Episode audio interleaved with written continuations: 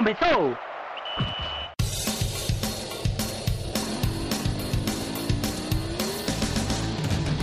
Mas qual é pouca, eu só tomo se 10k.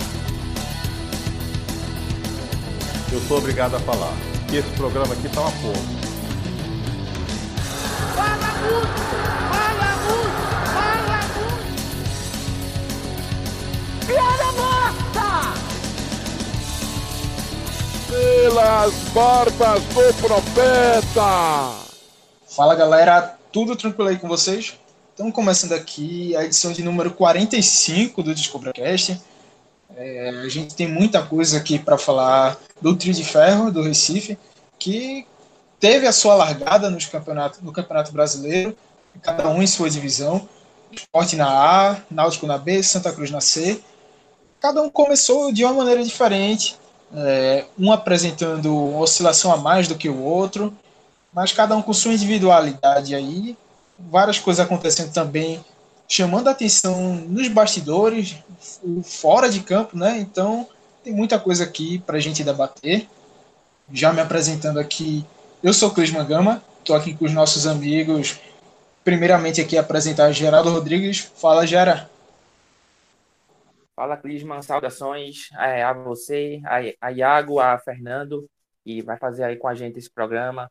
É, vamos falar de, do brasileiro, né? A gente gosta do pernambucano, do futebol mais, mais animado do Brasil, da Copa do Nordeste, a rivalidade. Mas o que importa, no, no fim das contas, é o Brasileirão, é, é o aperreio principal do ano, é a briga para subir, no caso de Santa e Náutico, a briga, difícil briga para permanecer do esporte na Série A. Aí começou, começou intenso, é, no caso da Série A e Série B, muitos jogos, é, cinco partidas em duas semanas praticamente. A Série C deu uma acelerada agora para o Santa. Então vamos falar que, que oficialmente começou a perreio no, no futebol mais animado do Brasil. Exatamente, usou a palavra correta, aperreio. O aperreio começou agora e vai até o ano que vem, até final de janeiro, começo de fevereiro.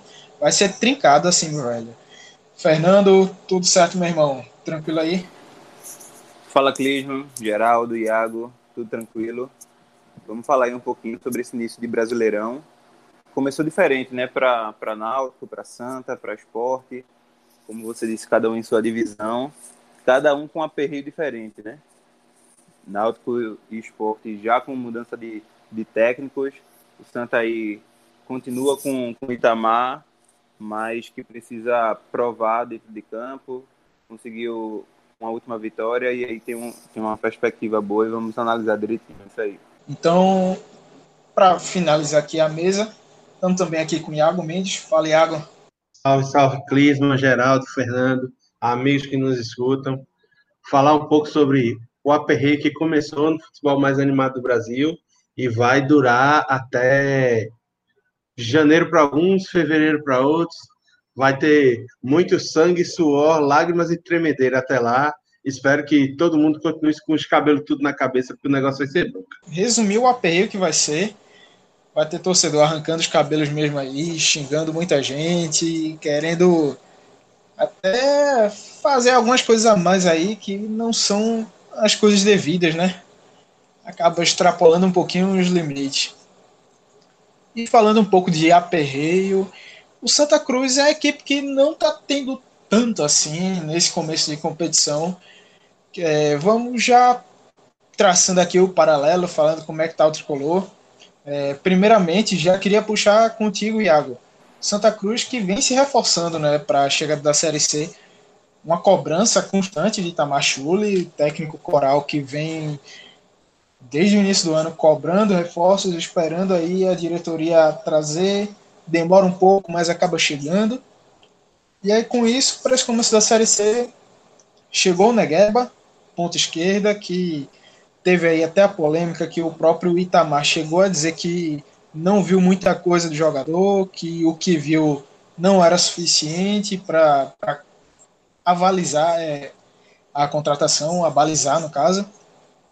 E aí, com isso, chegou, mas já jogou, teve a estreia dele diante do Botafogo da Paraíba. E além dele, tá, che chegou também o Elivelton, zagueiro, tem passagem pelo Náutico, é cria da base do Fluminense. Também estreia do Jaderson, um dos jogadores que chegaram ali é, para a Copa do Nordeste, a Copa do Nordeste, não, para a reta final do Campeonato Pernambucano. Acabou não jogando. Mas então, o que é que tu vê, Iago? Essa chegada de reforços do Santa, apesar de lenta, mas está chegando. Promete vir aí ainda mais um lateral esquerdo, reforços também no meio de campo. Como é que está sendo isso aí? Bom, eu acho que começa pela análise que a gente fez no outro programa, falando sobre o trio de ferro, de que o Santa era o time mais pronto dos três para a sua divisão, e não deu outra. O Santa hoje é líder do seu grupo na Série C, é, com duas vitórias e um empate em três jogos. Começa a chegar alguns reforços pontuais, como tu bem falou. O Elivelton para a zaga, chegou o Negueba para o ataque, e o Santa também teve algumas saídas, como o Fabiano, que era um cara que era muito criticado pela torcida, mas que deixou a lacuna na lateral esquerda, que por enquanto vem sendo ocupada por Júnior, mas a gente sabe que não é o perfil de jogador para um time que realmente quer disputar o acesso. Precisa vir alguém mais qualificado para essa posição. Mas o meu destaque no Santa, de, se, for, se a gente for falar de aperreio, os aperreios do Santos estão muito mais fora de campo do que dentro de campo. E destacando essa entrevista que tu falou, em que o, o Itamar reclamou do Negueba, é, ele também falou mal do André, teve comentários homofóbicos, enfim, uma entrevista que foi uma. Coisa que a gente ainda vai repercutir. Pois é, já, já me adiantando, né? Mas assim, vejo o time do Santa mais uma vez é, ressaltar a maturidade que esse time do Santa alcançou, um time que é muito maduro, que sabe o que precisa fazer, que não se impressiona com os jogos, que, por exemplo, no jogo contra o 13, saiu perdendo e conseguiu a virada em casa.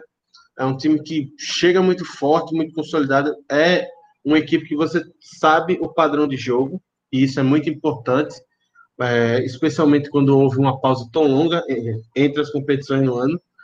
E acredito eu que dos times que daqui de Pernambuco, é o único que hoje você não se perde tanto para escalar do goleiro ao ponto esquerdo. Então, assim, isso já mostra o bom trabalho do Itamar Chuli dentro de campo, coisa que, infelizmente, a gente vai comentar mais para frente, mais uma vez, é, ele não tem gerenciando a própria boca e no extracampo, que a gente sabe que é bem conturbado. É, faltam algumas peças ainda para o Santa é, alcançar o patamar de franco favorito, mas é um dos times que despontam como, o como destaque na Série C esse ano. Então, assim, os três primeiros jogos, a, a apresentação contra o Paysandu, o time ainda muito desfacado, foi um pouco abaixo, mas aí o time conseguiu a vitória contra o 13 de virada e conseguiu, na sua melhor apresentação até então, a vitória contra o Botafogo do Paraíba. Vamos ver sábado contra a Imperatriz, se vai essa continuidade desse maduro e que sabe o que quer a Série C, vai continuar e essa crescente da, da equipe comandada pelo Itamar também vai continuar. Vale lembrar que o Santos está mais de 10 jogos sem perder.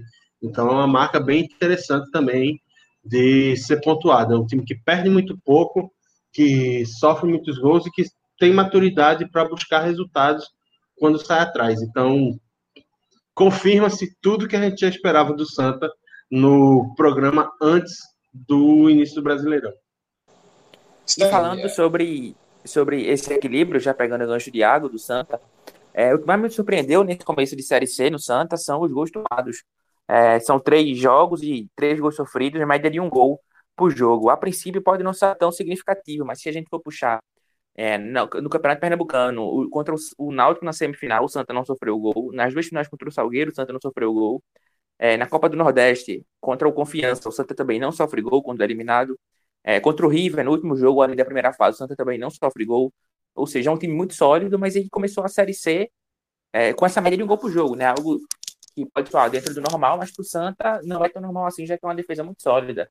Mas e aí, mesmo sofrendo esses gols, e mesmo em, em situações adversas, como contra o 13 em casa, é, tá perdendo por 2 a 1 até os 40 do segundo tempo. É, começar o jogo perdendo e aí chegar nos 40 do segundo tempo ainda perdendo. A gente vê que o time não perde a postura, não perde a consciência do que fazer em campo, é, não se desespera, não se desorganiza, é, tem muita, muita noção, muita, muita responsabilidade em campo. É, e mesmo com desfalque, porque contra o 13, Pipico sai no primeiro tempo ainda. É, precisa improvisar na esquerda. Tudo bem que a perda de Fabiano não é tão sentida. Mas a partir do momento que você precisa improvisar, você querendo ou não, muda, desfigura um pouquinho o time. Ora com o Célio Santos, ora com, com o Janderson, como foi contra o, o Botafogo da Paraíba. É, então, mesmo com sem a principal peça, que é o, o, o, Pipico, mesmo tendo que improvisar na esquerda, a gente vê que o Santa Cruz mantém a compostura em campo, é, fora de casa. É um time com a mesma, mesma noção, mesma, mesma consciência tática, é, abre o placar, leva o empate, não se desespera, consegue destravar o jogo depois com, com a melhor atuação de Dira no ano. É, então, a, a narrativa não muda. É um time equilibrado, um time consciente de fazer em campo, organizado, tem um grande centroavante e que precisa, claro, dos reforços pontuais, que acredito eu estarem chegando, porque é, o Santa, como o Iago já falou inicialmente, é, elaborou uma lista de jogadores para ser negociado. O, o Felipe Gabriel, é, o Fabiano saiu recentemente. É, acho que o, o Lucas Gonçalves também saiu hoje, né? Nesta quarta-feira, quando a gente está gravando. Então, querendo ou não, folga tanto em, em peças, é, o elenco, e folga também na folha salarial, que a gente sabe que hoje é o que mais pesa para o Santa se reforçar. Isso daí. É, também tem outros jogadores que estão nessa lista de negociáveis, como o volante Ítalo Henrique, que é a prata da casa do Santa. Também tem o atacante Felipe Almeida e o atacante Patrick Nunato, que são peças que o Santa Cruz, o técnico Itamar disse que não quer mais utilizar. É, foram disponibilizados né, para a equipe sub-23, mas também o Santa procura clubes para emprestá-los, para adquirirem rodagem e também não ficarem tão parados assim, esperando pelo Brasileirão de Aspirantes. Então, que já sigam por outro clube, disputando a competição que for, seja a Série C, Série D ou outro campeonato. Enfim, pelo menos é, é um lado bom que o Santa está fazendo, em vez de deixar esses atletas encostados. Mas aí, Fernando, o que é que tu avalia desses nomes que já saíram, como o Fabiano, Lucas Gonçalves, esses que não interessam mais, e também os que estão chegando, né? Como também como chegou aí o Elivelton, o zagueiro, que teve passagem pelo Náutico, o Negueba, que já estreou. Qual a tua avaliação disso aí? Então, Clisman, primeiro, assim, apesar de, de Fabiano não ter correspondido às expectativas e boa parte da torcida do Santa Cruz ter comemorado a sua saída, ele faz falta pelo simples fato de ter sido o único lateral esquerdo do elenco do Santa, né? É, Geraldo falou bem aí da, das improvisações, é, tanto o Célio quanto o Júnior, Jaderson, enfim, é uma coisa chata e o próprio técnico do Santa Cruz explanou isso, explanou esse desconforto com a diretoria. Então, assim, o Santa Cruz vai precisar contratar não só um, mas como dois jogadores, né? O Santa Cruz não tem jogador para essa posição, então é uma das peças mais urgentes que precisam precisa chegar. Então, assim, o Santa está começando a se movimentar. Tamar, tá, desde o começo do ano, desde que chegou no Santa, bate nessa tecla de, de reforços, inclusive gerando um mal-estar com, com a diretoria, mas que a gente sabe, todo mundo sabe, a própria torcida do Santa Cruz sabe que, que realmente é necessário para conquistar o principal objetivo do ano, que é o acesso, né? Então, assim, o Santa Cruz começa a se movimentar, né? Gueba é uma peça que apesar das críticas de, de Itamar, né, de, dele, não, dele ter chegado um pouco abaixo da expectativa, segundo ele, do que viu no jogo contra o, Vit contra o Vitória, não, né? Pelo Vitória. Então, assim, é, é uma peça que eu acho muito interessante pelo simples fato de, na competição que o Santa disputa, ele foi muito bem no ano passado, né? Foi, foi uma das revelações do, do campeonato, enfim, tem características que faltam no, no elenco do Santa, então tem tudo para somar sim um Negueba. Inclusive, eu acho que o Santa precisa de pelo menos mais um jogador com essa característica, um atacante de lado, um ponta. Então, assim, o, a, o Santa tem se movimentado, né? Deve chegar mais peças. É, é, é preciso também um meia, enfim, dois laterais esquerdos que eu falei. A chegada do Elivelton, apesar de não ter, não, a zaga não, não, não ter sido um setor precisa tanto de, de, refor de reforços, mas foi uma boa contratação, na minha visão. É um jogador que surgiu bem no Fluminense e foi emprestado ao Náutico no começo da carreira, em 2015. Foi bem até se lesionar, né? Algo que é novidade do Náutico, né? Se lesionar, passar seis meses fora. Mas assim, é, é um jogador que, inclusive, já trabalhou com o Itamar né, no ano passado no, no Vila Nova. É um jogador diferente das características do, dos outros zagueiros do Santa. Né? Jogador mais de força. Enfim, eu acho que, que chega também para somar. E aí, assim, é, consequentemente, né, atrelado a essas chegadas, o Santa começa a reavaliar seu elenco, né, e se desfazer de alguns jogadores, né. Fabiano, que a princípio não era não era interesse da, do Santa Cruz, pelo menos da comissão técnica do técnico Tamachuli, se desfazer dele, acabou saindo. É, saiu também Lucas Gonçalves, que, pelo amor de Deus, é, não sei o que estava fazendo no Santa Cruz até hoje, né? Ele tá, ele é uma herança de, de Luciano Sorriso ainda, 2018. Então, assim, é, no ano passado já foi pouquíssimo utilizado, esse ano mal entrou em campo, então é, realmente estava fazendo hora no elenco do Santa Cruz. Então, é, outros jogadores, o Santa tem tentado negociar, né? Você citou aí do Ítalo Henrique. Ítalo Henrique no ano passado surgiu bem, né? É, ganhou é, chance com até com, com Charles, né? É, foi bem no início, no final da temporada foi perdendo espaço. Esse ano também pouco atuou. Eu acho que poderia ser, ser útil, sabe? Assim, como uma opção, das últimas, mas acho que poderia sim compor o elenco, o Ítalo Henrique, mas já que o Santa vai negociar, tem também jogadores é, para a posição. Acho que, que volante é o, é o que o Santa mais tem e é mais bem servido. Então, assim, acho que as chegadas, Negueba, Elivelto, a própria estreia de Jaderson né, na, na, na Série C, é, foi, foi positiva, for, foram peças que o elenco estavam precisando, e assim, o Santa precisa continuar no mercado, precisa se reforçar mais, e eu acho que essa vai ser a tendência. Sobre, só para pincelar sobre reforços que o Fernando falou, o próprio André Pandolfo já falou essa semana que o Santa busca prioritariamente hoje um lateral esquerdo é, justamente porque não tem nenhum, né? Precisa preencher a lacuna para parar de improvisar. Um meia e um atacante. Esse atacante seria um cara mais de área de referência. É, essas são as prioridades atuais. E sobre as saídas também, só para finalizar, é, me surpreende de certa forma o, o Ítalo Henrique. Foi um jogador, como o Fernando disse, muito bem ano passado. Eu lembro no, no, na Copa do Brasil, especialmente. É, e principalmente contra o Fluminense, ele fez um, um, bom jogo, no jogo contra o time de Série A, no Arruda lotado, enfim. Parecia bem promissor ali e depois não decolou e do Felipe Gabriel, que eu lembro que no Náutico, há, há três anos, ele foi muito bem, é, apesar do rebaixamento, e saiu até por um problema com, com, o clube, com o empresário dele. E aí no Santa, pô, um cara novo, de velocidade, um zagueiro mais rápido, né, em comparação às outras opções, é, que são Dani Moraes e, e William, William Alves mais lentos, eu achei que ele pudesse deslanchar e, e também não foi bem. Então, destaque Náutico... os jogadores aí.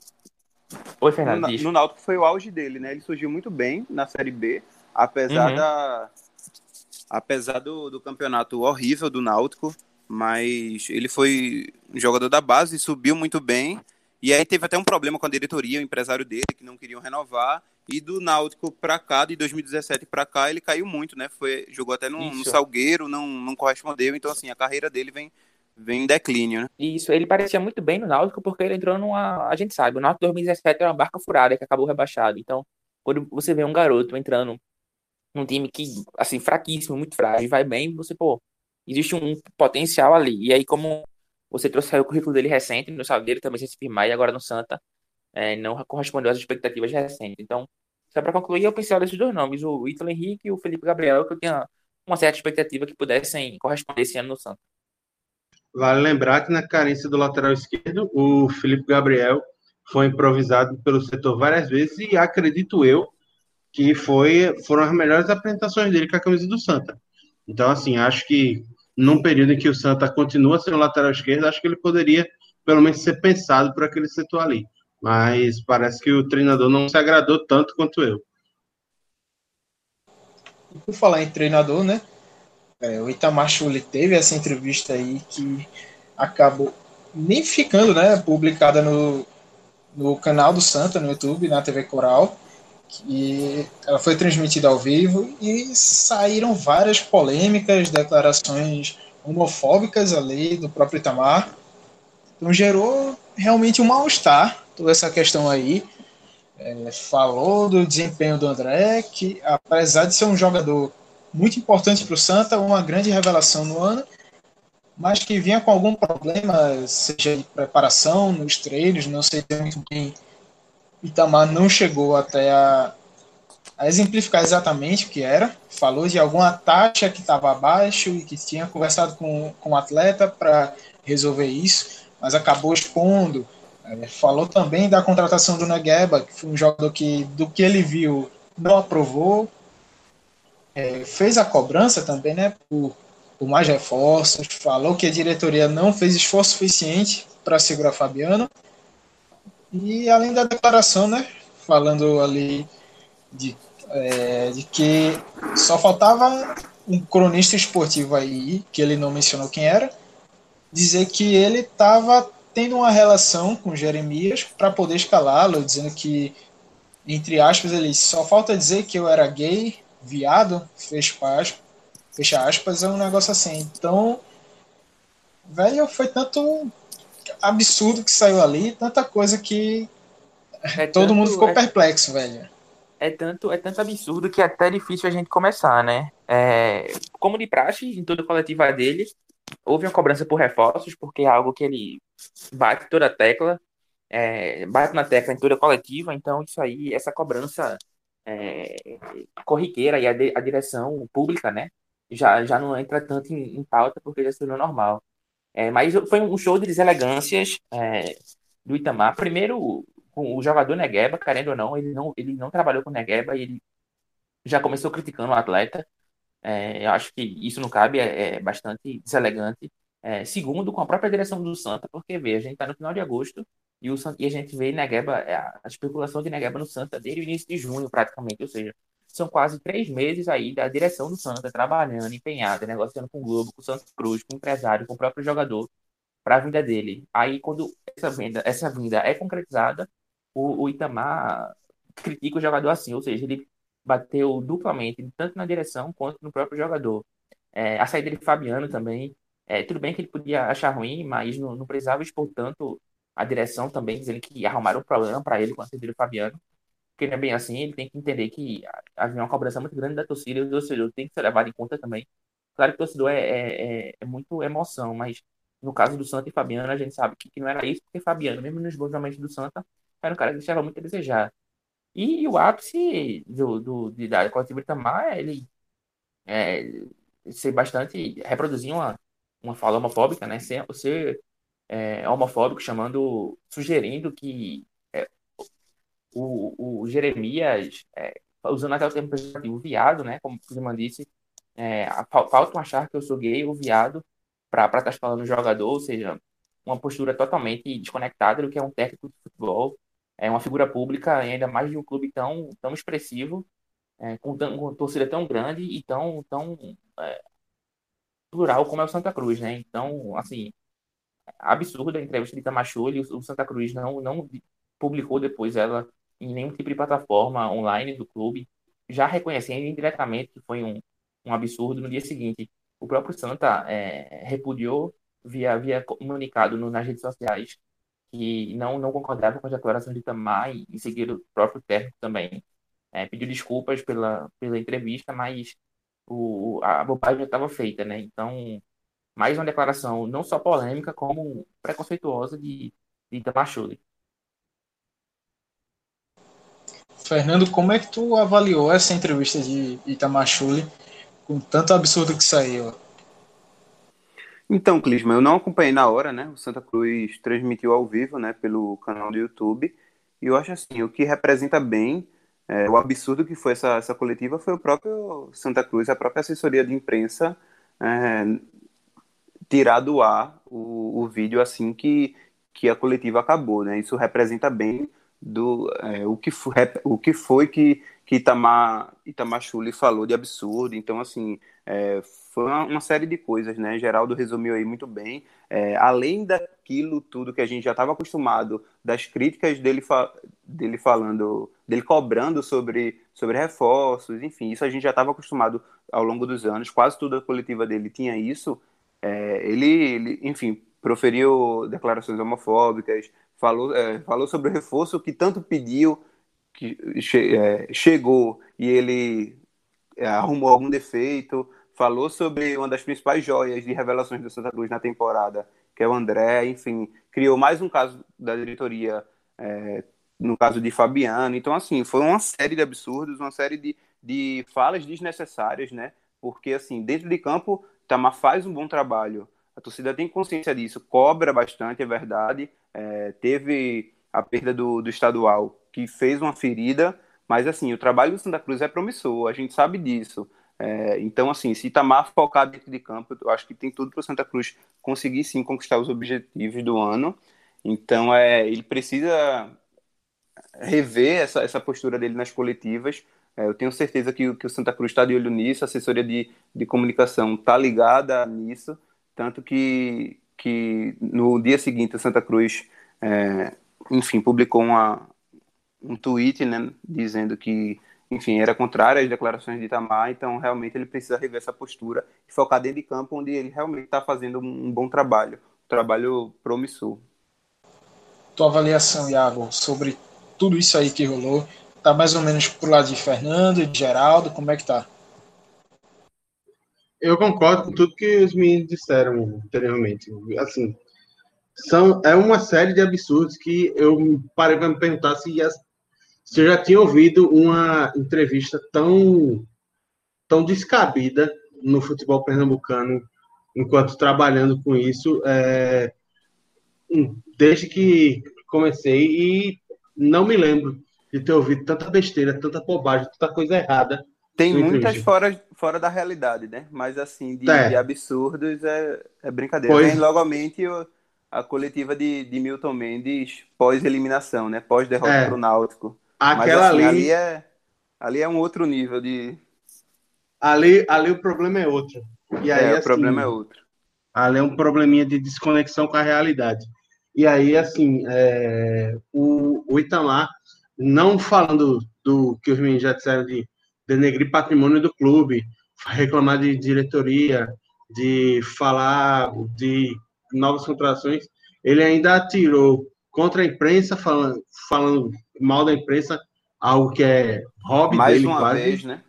Mais uma vez. E depois a... de pedir desculpa, né? De, de reconhecer que tinha, tinha pegado pesado. Reconheceu que pegou pesado, selecionou alguns seitoristas, porque não chamou todos, selecionou só alguns e levou para para conversar e tal. Acho que para mim é errado porque ele não ele deveria ter chamado a todos e não apenas os os que ele quis chamar, mas o que é um bom começo, mas assim, é uma série de falas problemáticas e que não cabem por, neste contexto de futebol. Começa com ele falando que era a favor de que o futebol voltasse a ter público, sabendo que a gente segue num, num platô de um, um número muito alto de casos e um número muito alto de mortes no Brasil. Aí agora tem uma fala homofóbica que assim, se não cabe para pessoa, se não cabe mais em lugar nenhum para pessoa nenhuma é, na sociedade atual, cabe menos ainda para uma figura pública e que representa um clube que se posiciona como um clube das massas, um clube popular. Então, assim, não dá, não dá para passar pano. Infelizmente, a gente viu muita gente passando pano é, para a entrevista do Itamar. Não dá para a gente contextualizar como adequada em nenhum momento essa fala dele em relação ao Jeremias. Ele expôs o jogador, é, agrediu é, a população LGBT que é torcedora do Santa, agrediu toda a população LGBT que vive em Pernambuco e que vive no país. Ou seja, não dá para a gente aceitar esse tipo de postura. E aí, assim, para mim também há um erro crasso do Santa em tirar isso do ar. Porque não se pode negar o acesso à informação. Houve o erro, houve o problema, resolve-se depois. Mas você não pode pegar assim, eita, ele disse isso aqui, eu vou encobrir para tentar não queimar o filme do treinador. As pessoas são responsáveis pelo que dizem. Ninguém é criança. Itamachuri não é criança. Ele falou e tem consciência do que falou. Se teve a intenção de ser preconceituoso ou não, há de se discutir. Na minha cabeça, ele foi preconceituoso e ponto. Mas, assim, há quem conjecture que não foi bem assim, que a fala dele foi tirada de contexto. Enfim, há pensamentos mil. Só que o clube não poderia ter agido como agiu, tirando a entrevista do ar. Tanto que, assim, depois, depois apresentou a nota de, nota de repúdio, que é termo que ficou muito popular nos últimos tempos, dizendo que a postura do treinador foi inadequada. O próprio treinador, não lembro, não tenho certeza, mas acho que ele pediu desculpas também. E, assim, tudo bem, é a postura correta. Tem que se repudiar mesmo a, a afirmação e ele tem que pedir desculpa mesmo para reconhecer a besteira que fez. Só que não se pode negar a, o acesso à informação, porque a gente não está mais nessa época, né? Então, assim, bola fora também da diretoria, não só do Itamar. Da assessoria, desculpa, não só do Itamar. Enfim, com isso a gente pode fechar aqui, né, o Santa Cruz. É bem isso que vocês falaram, concordo muito. Uma série de absurdos que Itamar falou que não cabem com o pensamento atual do que o Santa Cruz representa também. Então, uma, no mínimo, falando assim, de maneira leve, uma baita bola fora dele. Então, passando do Santa Cruz, a gente chega no Náutico, sobe aqui para a Série B. Náutico que também vem passando com várias turbulências extra-campo. É, teve a saída do Dalpozo, apesar de ele alegar que foi demitido do clube no último dia 12, mas o Náutico diz que não houve demissão, que ele foi afastado do cargo, e aí dessa maneira ele iria dirigir a equipe sub-23, que até então seria formada para a disputa do Brasileirão de Aspirantes. Então ficou nesse impasse. E na última sexta-feira, no caso aqui, a gente está gravando na quarta-feira, já para quinta-feira, 26, 27, no dia 21 de agosto, ele conseguiu na justiça a rescisão do contrato. Então, com isso, ele deixou o Náutico, está livre no mercado e também deve colocar o clube na justiça. Até esse momento, ele e a sua defesa estão separando aí a papelada para poder dar entrada, cobrando a multa rescisória, que pelo menos do que já se teve acesso é de 500 mil. O Náutico diz que não é esse valor, diz que é um valor proporcional ao tempo que faltava para encerrar o contrato. Mas enfim, é um embrólio muito grande. Chegou o Gilson Kleina, já comandou a equipe a primeira vez na beira do campo contra o Juventude, onde o Náutico apresentou as velhas oscilações que via antes, mas com uma pequena evolução. Então eu já queria começar contigo, Fernando. É, como que tu viu esse embrólio aí da saída de Dalpozo, um desgaste, já colocando minha opinião, um desgaste muito desnecessário que aconteceu com parte da direção com o treinador, a chegada do Kleina e o que é que já dá para ver aí com no time, né, de evolução, o que é que está sendo apresentado de diferente com o dedo novo, do novo treinador.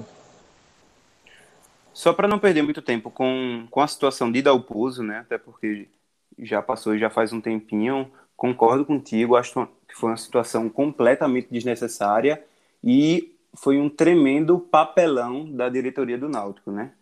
É, enfim, é, errou desde o início, a condução desse caso foi completamente falha e assim, errou logo quando fez o contrato, né?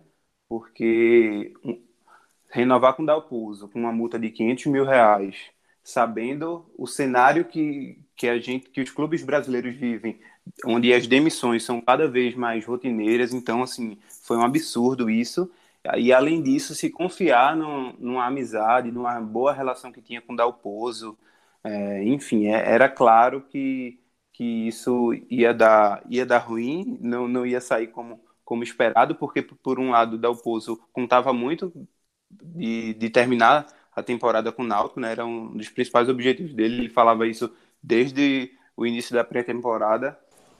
Então, desde o início foi uma situação muito mal conduzida e assim, é, fica claro que que o Náutico errou para mim, enfim, Dalpozo está no direito dele de, de cobrar essa multa, é, ele tem direito a isso e é, a rescisão de contrato dele que ele conseguiu via justiça, para mim já é uma, uma posição de que ele tende sim a, a ganhar essa causa. Para mim é uma causa, causa ganha já para ele. Então, partindo para Kleina, é, Kleina para mim foi um nome muito bem escolhida, apesar de toda essa situação, mas que vai ter uma série de desafios, né? O Náutico que não vinha jogando bem, é, se era justo ou não a demissão do Dalpozo é uma outra discussão. Eu acho que, que é até justa, o time devia muito, ele devia muito no trabalho. É, e assim, Kleina vai ter uma série de, de, desafios. O time começou a melhorar, apresentar um espírito de competitividade maior, é, um jogo coletivo maior, uma busca pelo ataque maior, né? Ele, ele chegou falando que queria transformar o Náutico em uma equipe propositiva, queria transformar o Náutico em protagonista dentro de campo. Então, assim, mas ele vai ter uma série de desafios, né? É só a gente pegar as, as últimas três escalações, desde a demissão de, de Dalpozo, apesar de Kleina só ter estreado oficialmente contra o Juventude, né? É, ele já observou o jogo contra o CRB, observou dentro do próprio estádio contra o Vitória, e assim, se a gente observar essas três escalações e olhar os nomes que componham o banco de reserva, pelo amor de Deus, né? não, não servem para a Série C.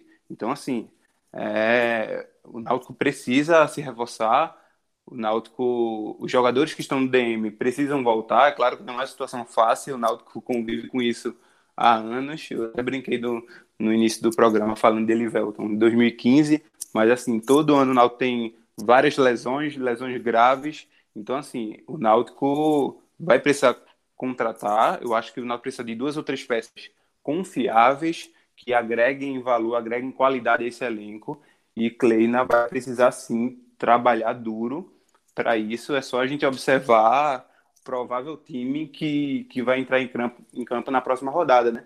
A gente está gravando isso na madrugada de quinta-feira, né? O Náutico vai jogar contra, contra o Guarani, provavelmente com Marcão, Lombardi e Rafael Ribeiro. É, é inacreditável a gente está em quase em setembro de 2020, na Série B, o Náutico entrando com, com um time desse. Então, assim, é, fica até difícil cobrar uma evolução com, com três jogadores que compõem o sistema defensivo desse nível, né? Então, assim, Kleina vai ter um grande trabalho pela frente, difícil trabalho, e assim, o Náutico precisa precisa contratar para fazer jus ao discurso da diretoria, né? Dizendo que, que o objetivo do Náutico é o acesso. Então, é preciso provar isso, né? E a tua visão, Geraldo, sobre esse momento que o Náutico atravessa, trabalho que Kleina vai ter, né, mesmo com essa falta de peças, mas para tentar encaminhar o Náutico para vencer a primeira na competição e tentar embalar para brigar na parte de cima e não como está agora, brigando para se afastar do Z4. Então, só para dar uma pincelada rápida sobre é, questão de dar pouso e, e, a saída e tudo mais, todo o embrólio. É, para mim, a raiz do erro do Náutico aí é renovar com o Dalpozo colocando uma multa de 500 mil.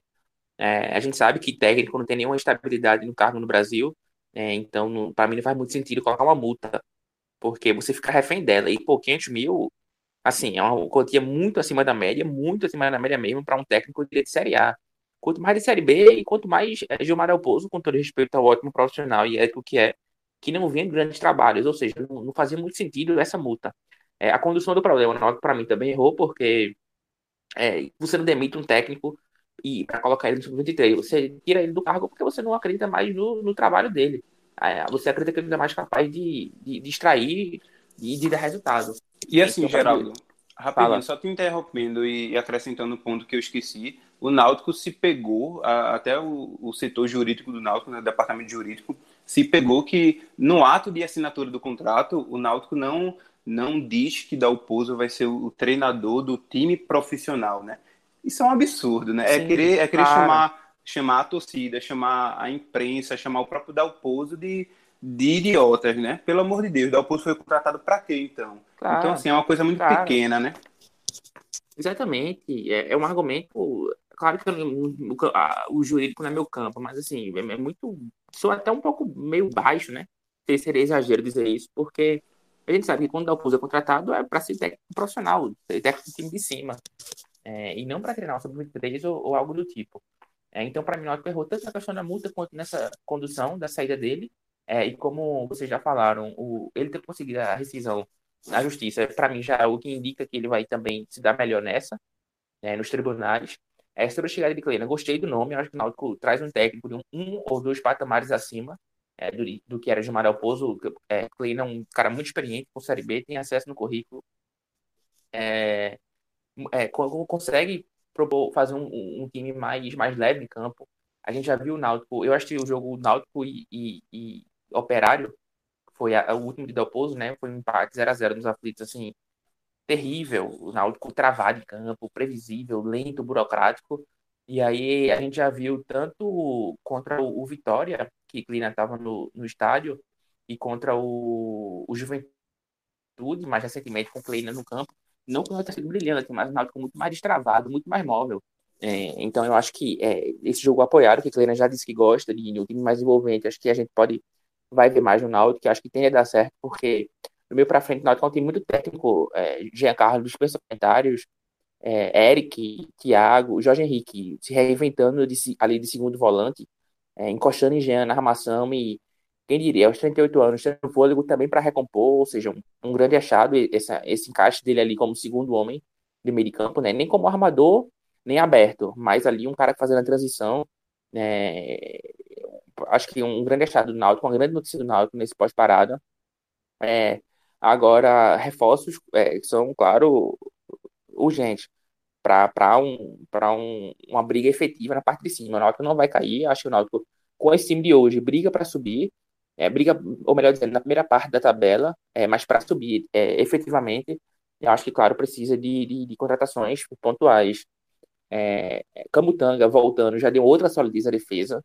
É, expulsão a, a, parte já melhorou muito o nível, ou seja, tendo um Diego Silva, que é um, é um, cara que tem entrosamento com ele, já deu certo com ele, melhor ainda mais, porque a gente sabe que Diego Silva é melhor do que Dumas, melhor do que Rafael Ribeiro, melhor do que Lombardo, melhor do que Carlão.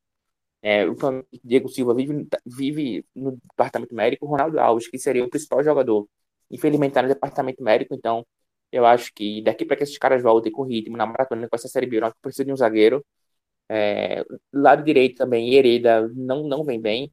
É, nem acho que não tenha nível para a Série C, mas é questão de fase de momento. Nós não pode esperar ele voltar a jogar bem numa Série B, que é terça e sexta, terça e sexta, um em cima da outra. Então, acho que é, essas duas posições, e mais um volante também, acho que por mais que Raul esteja bem, é, ele não pode ter a responsabilidade de ser o único volante do Náutico, é, ainda mais nesse esquema que ele carrega o piano sozinho, já que Jean Carlos e Jorge Henrique não tem característica defensiva. Então, acho que essas três posições nós precisamos de alguém para ontem, é, porque Jonathan é outro jogador que vive machucado, o Jota já tem 36 anos, o Matheus Trindade, eu não, não, consegui ver muita efetividade nele, então acho que um lateral direito, um zagueiro e um volante faz, faz substancial aí para a Kleina poder brigar efetivamente para subir. Eu acho que com esse time, com ele, o Náutico não cai, não tem nenhum perigo de cair, mas para subir, de fato, precisa dessas contratações cirúrgicas, na minha opinião. Tua visão também é por aí, Iago?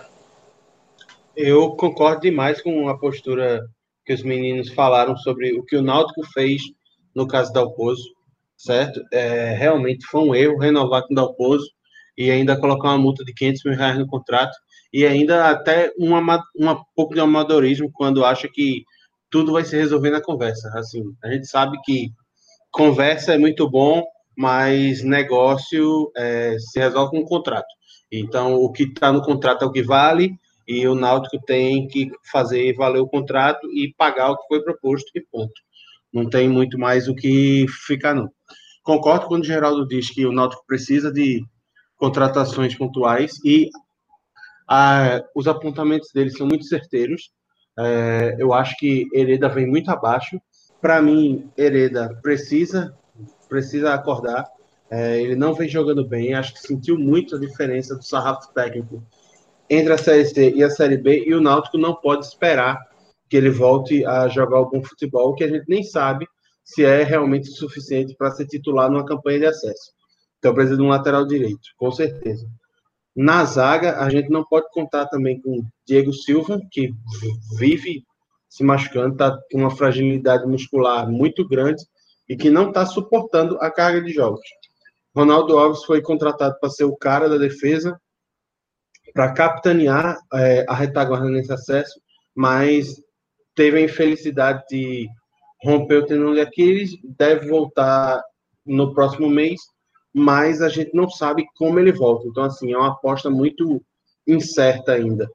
No meio-campo, Haldane carrega o piano sozinho, não dá para contar com Josa. Eu, particularmente, ainda apostaria um pouco mais no Djavan antes de ir seco para o mercado para buscar um titular. Mas acho que o Náutico já tem que estar tá monitorando, porque realmente é uma posição carente. É, do que eu vi do Matheus Trindade, ele também não encheu os meus olhos. E, então, acho que o Náutico deve começar a monitorar o mercado. Acho que o Náutico também deve ficar atento para buscar um atacante de referência, porque Salatiel não dá resposta, Chiesa não dá resposta, e um substituto para Jean Carlos, porque assim, imagina se, o que vai ser do Náutico se o Náutico perde Jean Carlos como perdeu para as finais do Pernambucano e para a última rodada da Copa do Nordeste. Acho que pode ser uma perda muito grande, especialmente se for uma lesão que ele se machucar durante muito tempo. Então acho que é bom o Náutico também procurar. Enfim, precisa reforçar a equipe. Mas o treinador que eles trouxeram para comandar essa Série B foi realmente um grande achado. Kleina está a patamares acima do Dalpozo. É um cara que conhece a Série B, que conhece a rotina da Série B, já tem acesso no currículo, tem título, então é um cara experimentado e que sabe os atalhos para chegar ao acesso. E entre esses atalhos ele coloca que o Náutico tem que mudar o perfil da equipe. E para mudar esse perfil da equipe, eu acho que isso passa não só pelo modelo de jogo do treinador, mas também pelas contratações que são necessárias. Indo atrás dessa parte de contratação, o que Kleina pretende implementar né, no time do Náutico, já queria que tu que acabou agora, Iago, já emenda também, o que é que tu espera né, para as próximas rodadas, pelo que o Náutico já apresentou com o Kleina, e querendo ou não, com a perspectiva de chegada de reforços. Então, vamos lá. É, o Náutico, o próximo confronto do Náutico é contra o Guarani, fora de casa, em Campinas, no Brinco de Ouro. A gente é praticamente impossível que o Náutico traga alguém para jogar essa partida, certo? E aí, assim, vai ter a sua defesa mais frágil da temporada. O Náutico tem uma estabilidade muito grande no setor da zaga. Várias duplas foram testadas e a, pior, e a com o pior desempenho é a zaga com Lombardi e Rafael Ribeiro, que em seis jogos tomou 11 gols e vai enfrentar um time que, assim, tem um técnico que é o Thiago Carpini, que conhece muito bem a equipe, que está lá há um ano, mas que vem em uma fase ruim. O Guarani é o time acima dos quatro na zona de rebaixamento e vem desesperado para tentar conseguir a sua segunda vitória na competição. Então, acho que é um jogo perigoso para o Náutico. Além disso, projetando já os próximos jogos, a maratona em setembro ela diminui, né? Porque se o Náutico fez em, se em agosto o Náutico vai fazer seis jogos, em setembro vão ser apenas cinco. E aí, assim, pega Figueirense, Brasil de Pelotas, Botafogo de São Paulo, Chapecoense e Sampaio Correr. Para mim, desses quatro, só a Chapecoense é quem briga pelo acesso.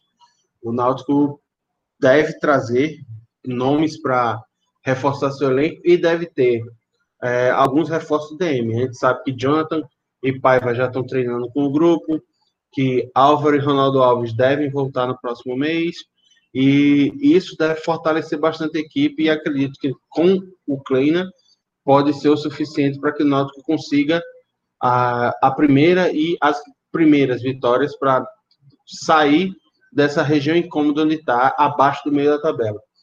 O elenco do Náutico não é brilhante, não é um elenco para jogar a Série B nas costas e subir de passagem, mas atualmente também não é um elenco para estar perigando o rebaixamento. Eu acho que com alguns reforços pontuais com esses retornos e na mão do Plena, o Náutico deve arrancar e entrar na briga pelo acesso, acho que no próximo mês já. Tua expectativa, Fernando, é assim feita de água também? Então, Clisman, eu só vejo uma expectativa boa para o Náutico com a chegada de reforços. Para mim, é imprescindível que a diretoria do Náutico vá ao mercado em busca de peças pontuais e peças que, que acrescentem qualidade ao elenco. Principalmente ao elenco como um todo, não falo nem no time titular, mas principalmente no banco, né? A gente observa o banco, o banco é muito, muito fraco. E assim, é, e não dá para esperar esses reforços virem do DM. Não dá, porque a gente não sabe. Primeiro, a gente não sabe quando Ronaldo e Álvaro, Álvaro vão voltar, né? Se fala que, que eles vão voltar próximo mês, mas não tem uma data exata e principalmente a gente não sabe como eles vão voltar. Ronaldo Alves já não é nenhum menino, a gente não e teve uma lesão grave, né? Os dois jogadores tiveram lesões graves. A gente não sabe como eles vão voltar. Álvaro, apesar de ter feito uma excelente série C, principalmente ali na reta final, sendo extremamente decisivo com gols importantíssimos, já não vinha fazendo um bom início de ano. Tanto que, que perdeu a posição no último jogo, né? Antes da lesão, ele, ele perdeu a posição de titular para o próprio Matheus Carvalho, que também está machucado. E assim, é, eu acho que a diretoria do Náutico não pode esperar esses reforços é, virem do DM. Precisa sim no mercado e eu acho que isso está atrelado a uma melhora na, na equipe. Eu acho que Kleina só vai conseguir fazer um bom trabalho com, com novas peças, seja, seja do DM ou seja principalmente contratações, que, que o Náutico tem, precisa sim para brigar pelo acesso, né? Como, como a diretoria diz tanto. Eu concordo com o Iago quando ele fala que o Náutico não tem elenco para brigar contra o rebaixamento. Realmente, eu acho que, que essa não é uma briga do Náutico, mas com o atual elenco, o Náutico, para mim, hoje está longe da briga pelo acesso. Então, se realmente quer estar tá na primeira divisão em 2021, é preciso sim se reforçar e urgente. Teu pensamento, Jara? Assim feito diferente também, que o Náutico muito, precisa desses reforços para poder com, brigar. Meninos, é, muito parecido. É, com o tempo, o Kleina vai implementar o estilo dele. É um bom técnico, a gente sabe, isso não se discute. É, e aí o Náutico vai conseguir vencer a primeira, vai conseguir sair ali de baixo, né? Acredito, eu que vai para a primeira parte da tabela. Mas de fato, para brigar para entre os quatro, que é o que mais importa, é só com reforço, só com reforço porque o elenco, o elenco ainda se mostra suficiente para uma Série B, como a gente sabe que é puxada, com viagem, com jogo em cima de jogo. Então, efetivamente, para subir, só contratando. Então, do Náutico, a gente passa aqui, vai chegando no esporte. O esporte que também começou mal, no caso a Série A, sendo que a situação do esporte ainda está pior. O Náutico está é, tá por ali no meio da tabela, apesar da, de estar em 13 terceiro meio da tabela, buscando ali subir mais ainda. E o esporte vem no cenário de ladeira abaixo. Estreou com a vitória diante do Ceará, perdeu para o Vasco, empatou com o Atlético Goianiense, mas perdeu duas seguidas em casa para Santos e também para o São Paulo. Então, com isso, acabou caindo o Daniel Paulista. Chegou o novo técnico, Jair Ventura, que já estava há mais ou menos dois anos sem treinar nenhuma equipe. Então, com isso, o cenário do esporte está turbulento, o time precisa de reforços, é, a equipe, querendo ou não, tem suas limitações para a disputa da Série A. Então, já começando contigo, Gera, o que é que se dá né, nesse mau início do esporte, se já era esperado, se é uma situação que está fugindo do controle do que era esperado, como é que tu vê esse início do esporte? É, vamos lá, Clisma, vamos lá, porque tem muito para falar do esporte. É, o, na, na, temporada inteira, né, que começou lá em janeiro, a gente sabe, começou em janeiro, teve a pandemia, queda na Copa do Nordeste, Pernambucano, Copa, é, Pernambucano, Copa do Brasil para o Brusque. É, a torcida do esporte só criou um pingo de expectativa, digamos assim, no 19 jogo do ano. Por que no 19 jogo do ano? Foi o jogo contra o Fortaleza na Copa do Nordeste, a gente até abordou aqui é, pelas quartas de finais, que o time teve uma atuação bem decente. É, não foi grande coisa, mas para o nível que o esporte vinha tendo no ano, foi uma, uma atuação que fez a gente acreditar, fez a gente inspirar que poderia ter um norte para a Série A. Por quê? Porque o esporte jogou de maneira muito é, organizada defensivamente, bloco baixo, linhas compactas, é, primeiro se defendendo, depois contra-atacando em velocidade, é, bem fechadinho, né? Então, uma retanquinha e, sair de contra-ataque, nada muito elaborado praticamente. É, e a Série A começa justamente nessa mesma forma no jogo contra o Fortaleza pela Copa do Nordeste. O Sport estreou na Série A contra o Ceará, jogando desse mesmo jeito, menos posse de bola, é, marcando bem, compacto, fechadinho e no futebol bem reativo. O Sport ganhou o jogo, é, 3 a 2 é, preciso nos ataques, é, acertando bem o alvo nas finalizações, um alto índice de, de, de chute no alvo, teve bola na trave também, enfim. Foi, foi uma partida que, opa, a torcida do esporte, pô, começamos aqui desse jeito, a gente vai chegar lá. É, a gente, desse jeito a gente vai chegar lá, não, mas desse jeito a gente pode chegar lá, pode ficar na Série A. Mas aí nos quatro jogos seguintes, o, o que se viu foi o, o esporte de sempre, o time burocrático, um time que não sabe o que fazer com a bola, é, um time que defende mal contra Vasco, Atlético Goianiense São Paulo, o esporte leva um gol e sai perdendo antes dos 12 minutos. Leva um gol contra o Atlético Goianiense, contra o Vasco aos 12, contra o Atlético Goianiense aos 10 e contra o São Paulo recentemente aos 5. Ou seja, é um time que não precisa ser, leva uma grande pressão para ser vazado. É um time muito frágil. É, defensivamente é muito frágil. Então, é, quando sai perdendo, tem a bola para atacar, mas não sabe o que fazer com ela. Nos cinco jogos são mais de 100 cruzamentos. Eu fiz esse levantamento, são 107 cruzamentos na área, é muita coisa. É, é um time que não consegue criar e não sabe se defender.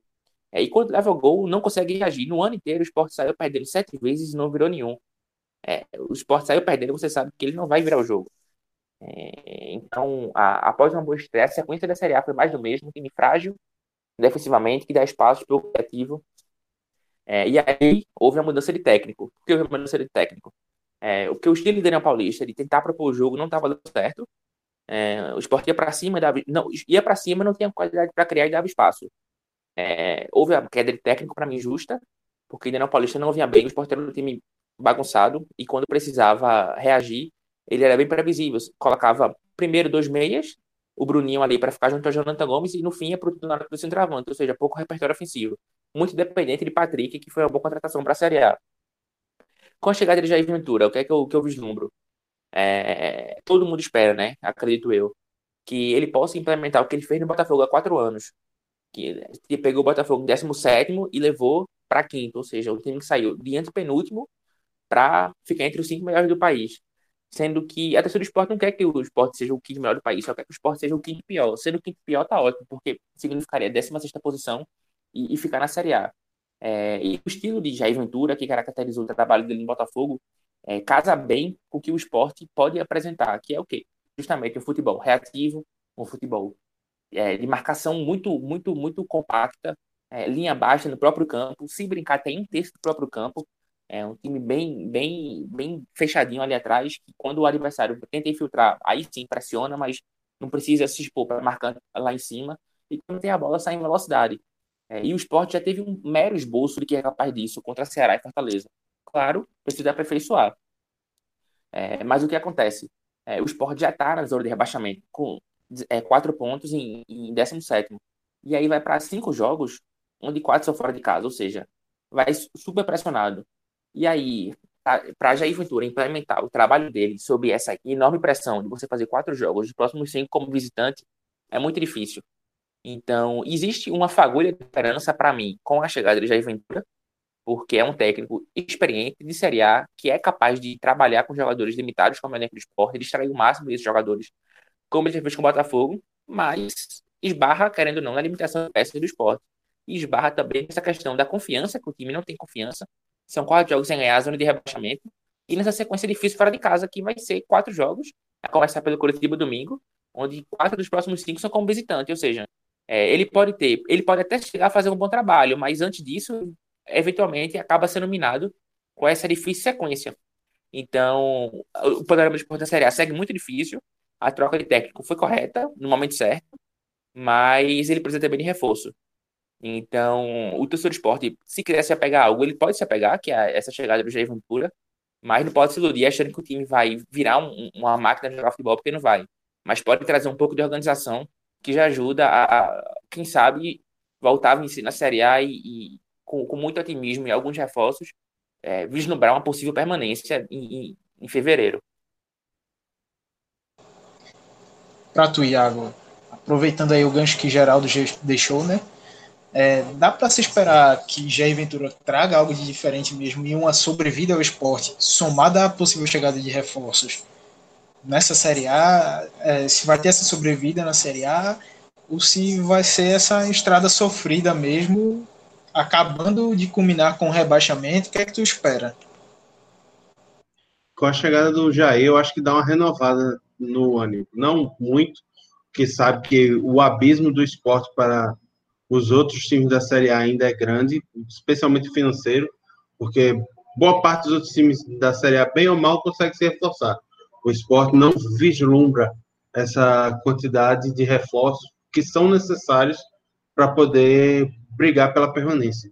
Mas assim, a gente já viu o Jair fazer bons trabalhos, especialmente no Botafogo, como o Geraldo citou, em que ele tinha uma equipe com um poder financeiro bem reduzido, mas que com organização, é, conceito de jogo e com alternativas é, estratégicas, ele conseguiu levar o time da zona de rebaixamento ao quinto lugar. Como o Geraldo disse também, acredito eu que a torcida do esporte não espera por isso, espera apenas ficar fora da zona de rebaixamento e garantir mais um ano na Série A para tentar dar essa sobrevida financeira que o clube tanto precisa, já que está afundado em dívidas, tem, toda semana tendo uma, um processo, uma bronca, uma penhora diferente. E aí, assim, para mim, a primeira questão é: Daniel, ele não vinha bem, é, inclusive, acho que merecia ter sido demitido, só que acho que a forma como foi feita foi errada.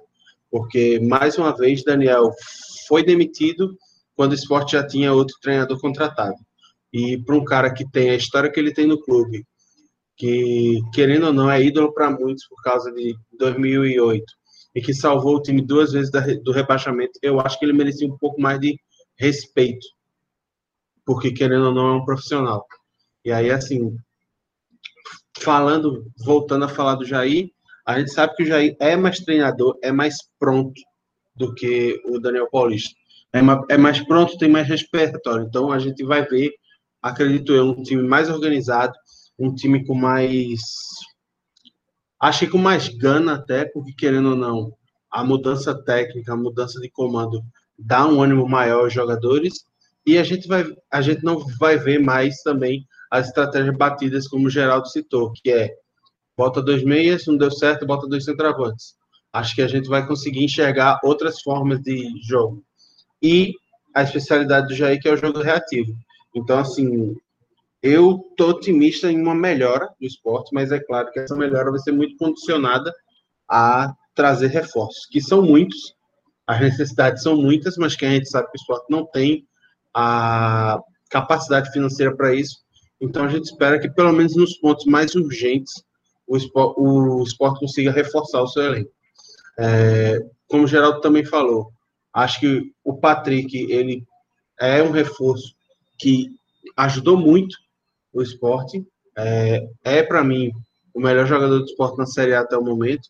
E acho que não precisa muita coisa também, porque assim, as atua o nível de atuação do elenco vem sendo é, em muitos momentos abaixo da crítica, mas acho que com alguns reforços pontuais do mesmo nível do Patrick, ou então alguns bons achados em divisões inferiores, uma, e uma limpeza no elenco das peças que encarecem, oneram muito a folha e não agregam em nada, acho que o esporte pode ter alguma esperança de permanecer na Série A. Ainda acho que a chance é pequena, mas acho que com a mudança de treinador, o risco de ficar nos 17 pontos diminuiu um pouco. Perspectiva só... um pouco negativa, só... né? 17 pontos. Mas fala aí, Geraldo. Aqui a gente trabalha com realidade. foi mal, foi mal interromper. Só a gente falou muito de Jair. Hoje foi a coletiva dele, nessa quarta-feira, 26. É, e como não poderia deixar de ser, os temas que mais preponderaram foram justamente o, se ele vai implementar esse futebol reativo no esporte e o trabalho dele no Botafogo, né? Se vai servir como parâmetro para isso. É, ele tratou, ele fez questão de, de é, separar dois pontos. O primeiro, é, no Botafogo, ele mesmo fala que o clube ele já conhecia cada jogador. Por quê? Porque ele, ele era assistente do profissional há mais de dois anos e ele estava no, no clube, começando na sub-15, salvo engano, nas categorias de base a 8. Ou seja, ele conhecia cada jogador. É, então, para ele era mais fácil assumir um clube mesmo numa, situação difícil, conhecendo o elenco. É, e ele fez questão de pontuar que isso não vai ter no esporte e, por consequente, ele vai precisar de mais tempo.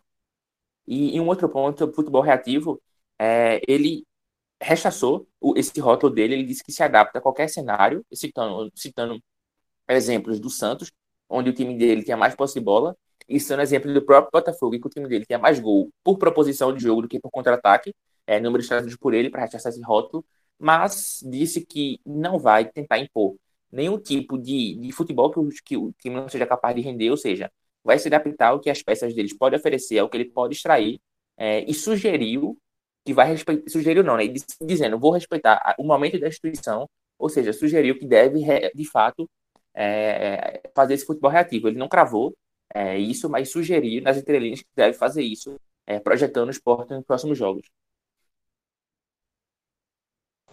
E tu, Fernando, qual a avaliação que tu faz desse cenário do esporte, né, com a saída de Daniel, chegada de Aventura, e o que é que o torcedor rubro-negro pode esperar da armação da equipe com o um novo treinador? É, se realmente dá para ter uma sobrevida, um respiro, ou realmente essa situação que começou a ir ladeira abaixo vai seguir assim? Começando com a demissão de Daniel Paulista, eu achei, confesso que achei um pouco precoce mas não surpreendente. Por quê? Pode até parecer um pouco contraditório, mas assim, é, querendo ou não, é apenas a quinta rodada do, do Campeonato Brasileiro, né? É, tem muita coisa ainda para rolar, porém, a gente sabe que. Por que não surpreendente? Porque a gente sabe que o estilo de jogo de Daniel Paulista, que ele queria implementar, não, não é condizente ao atual elenco do esporte, né? A atual qualidade que o elenco tem. Então, assim, é, o nome escolhido pela diretoria do esporte, para mim, foi muito acertado por conta da característica, né? Por mais que, que Jair Ventura tente se desligar um pouco desse rótulo de defensivo, de, de propor um jogo reativo, que Geraldo estava falando agora há pouco, a gente sabe que o único trabalho que deu certo na carreira dele foi assim, né? Com Botafogo apesar de, de ter gostado da contratação dele, assim, é, eu não, não vejo como um, um, nome perfeito, um, uma, uma garantia de sucesso por conta dos trabalhos que ele teve pós-Botafogo, né? Para mim foi, foram bem decepcionantes os trabalhos que ele teve no Santos e no Corinthians, né? O Santos aí com, com um grande elenco, com o Gabigol, com o Bruno Henrique, que ele não conseguiu fazer jogar, né? Então é assim de, é um fator que é preciso ligar o alerta, mas que para mim foi um nome muito bem escolhido por conta do trabalho do Botafogo. Porque ao mesmo tempo que ele não conseguiu fazer um time com Gabigol e Bruno Henrique jogar bem, ele conseguiu fazer um time com Guilherme, Pimpão e Roger jogar bem. Então, assim, é, é de, de ter, de levantar uma esperança a mais no torcedor do esporte. E ele precisa, sim, se apegar a esse trabalho e a esse tipo de jogo, né? Para mim é o que cabe para o esporte nessa Série A, com esse elenco e com a atual situação financeira que tem, né? Que vive, como o Iago falou, é preciso de reforço, mas a gente fica até com, com um receio de, de cobrar, porque a gente sabe da, da atual situação financeira que o esporte vive. Então, assim, é um fato muito complicado é, da diretoria de, de ir atrás de, de reforços, de contratar. Então, assim, é preciso se apegar a esse trabalho, é preciso dar uma, uma injeção de ânimo no elenco, que eu acho que, que além do, da mudança de estilo de jogo, é muito necessário que os jogadores entendam que é preciso jogar assim. É, eles precisam entender a qualidade do elenco do esporte, é preciso entender o objetivo do esporte na competição então, assim, é, é um, um, trabalho assim de, de formiguinha e que o torcedor vai ter que abraçar, mesmo longe, mesmo é, sem estar presente na Ilha do Retiro. A diretoria tem que estar muito bem fechada com, com a comissão técnica, a comissão técnica com o elenco. Então, assim, os jogadores precisam entender isso e, e Jair Ventura precisa implementar esse, esse esquema o mais rápido possível, porque para mim é a única perspectiva positiva que o esporte pode ter na competição é jogando atrás da linha da bola, esperando os adversários e saindo rápido para o contra-ataque, porque o esporte não tem, o elenco do esporte não tem qualidade para propor um jogo como muitas vezes Daniel Paulista queria. Então, assim, é, é preciso entender isso rápido e que dá tempo, né? Porque a gente está na, é, apenas na, na, quinta rodada, né? Vamos para sexta, então, assim, é, tem tempo suficiente o esporte não sofreu ainda graves danos, é só observar os adversários diretos. Então, assim, a próxima rodada já vai ter mais um adversário direto, o Curitiba. Então, assim, precisa focar nesses jogos. Então, é preciso entender isso. Eu acredito que essa mudança de, de comando dá sim um novo ânimo para o esporte. Senhores, alguém gostaria de acrescentar alguma coisa para a gente finalizar o esporte? Eu queria só, só dar uma, uma rematada final. Né? Eu acho que com, com o Jair o esporte vai melhorar, porque vai ser a tendência é que seja um time reativo, e aí, querendo ou não, aumenta a chance do esporte jogar, é, do esporte render. Então, para mim, o esporte já melhora por aí. Além disso, no geral, independente do esquema de jogo, estilo de jogo, já é um cara mais experiente e melhor treinador que Daniel Paulista. É, agora, o problema aí é o tempo, né? Porque o esporte até na zona de rebaixamento, como eu falei, essa sequência agora é muito dura. São quatro jogos dos próximos cinco fora. Então, se o esporte não conseguir pontuar bem aí, que a tendência é não conseguir, porque historicamente na Série A o esporte não consegue pontuar fora de casa, já cria um buraco para ele. E aí, criando um buraco, surge a pressão para o trabalho de Jair. E pressão, querendo ou não, pode, pode minar qualquer tipo de evolução que o time apresente. Então, é, tem essa, essa sequência para mim agora é fundamental para as pretensões do esporte é, e do trabalho do Jair Ventura a fim, de, a fim de livrar o time do rebaixamento. E sobre reforços, o, o esporte não deve trazer é, um pacotão, três, quatro, cinco indicações de Jair Ventura, isso não deve acontecer. É, ele vai analisar o elenco, ele pediu para analisar o elenco, é, para ver o que ele pode extrair, como extrair e quem extrair. É, o clube, eu conversando com algumas pessoas de futebol, aposta que ele possa fazer render jogadores que vêm embaixo, ou seja, recuperar é, jogadores que, que não estavam bem, ir atrás de soluções caseiras. É, e, e, o esporte em crise financeira não vai trazer nenhum tipo de medalhão. Então, é, o cenário é esse. A próxima sequência é fundamental para o trabalho de Jair, para ele poder implementar o trabalho dele, acredito eu, e reforços que são importantes, se vir, vão ser pontuais e não serão nos próximos dias, digamos assim. Deve demorar ainda uma análise de Jair para ele sim, para aí sim ele passar algumas indicações para o departamento de futebol. Então a gente pode arrematar aí com essa classe do nosso querido Geraldo Rodrigues, camisa 10 aqui do DescobraCast. É, exatamente, Gera. Classe aí é com você. Joga de terno, faz podcast de terno, faz matéria de terno, enfim, joga muito. Tamo junto. Agradeço a cortesia. Simbora. Então, galera, a gente chega aqui na reta final do programa. Queria passar para vocês que quem ainda não nos acompanha nas redes sociais, procura lá no Twitter, twitter.com barra caixabrita, arroba caixabrita, Instagram mesma coisa, instagram.com barra caixabrita, ou o user você procura lá, arroba caixabrita. No Facebook, facebook.com barra caixabrita, a gente está publicando nossos programas lá, que você pode ouvir você já deve estar ouvindo aí em algum agregador, Spotify, Google Podcasts. Enfim, tem uma infinidade aí de lugares que você pode nos ouvir. E é só procurar. Nossas produções estão seguindo aí, não só com o DescubraCast, mas também vários outros programas.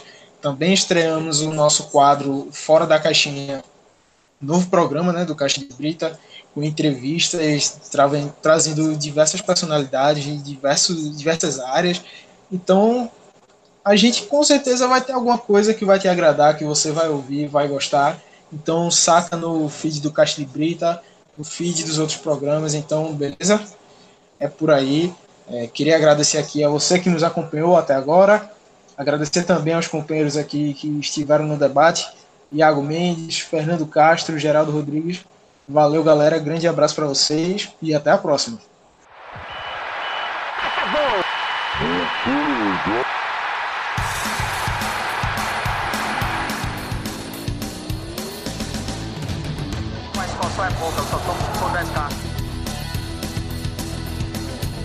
Sou obrigado a falar que esse programa aqui tá uma porra.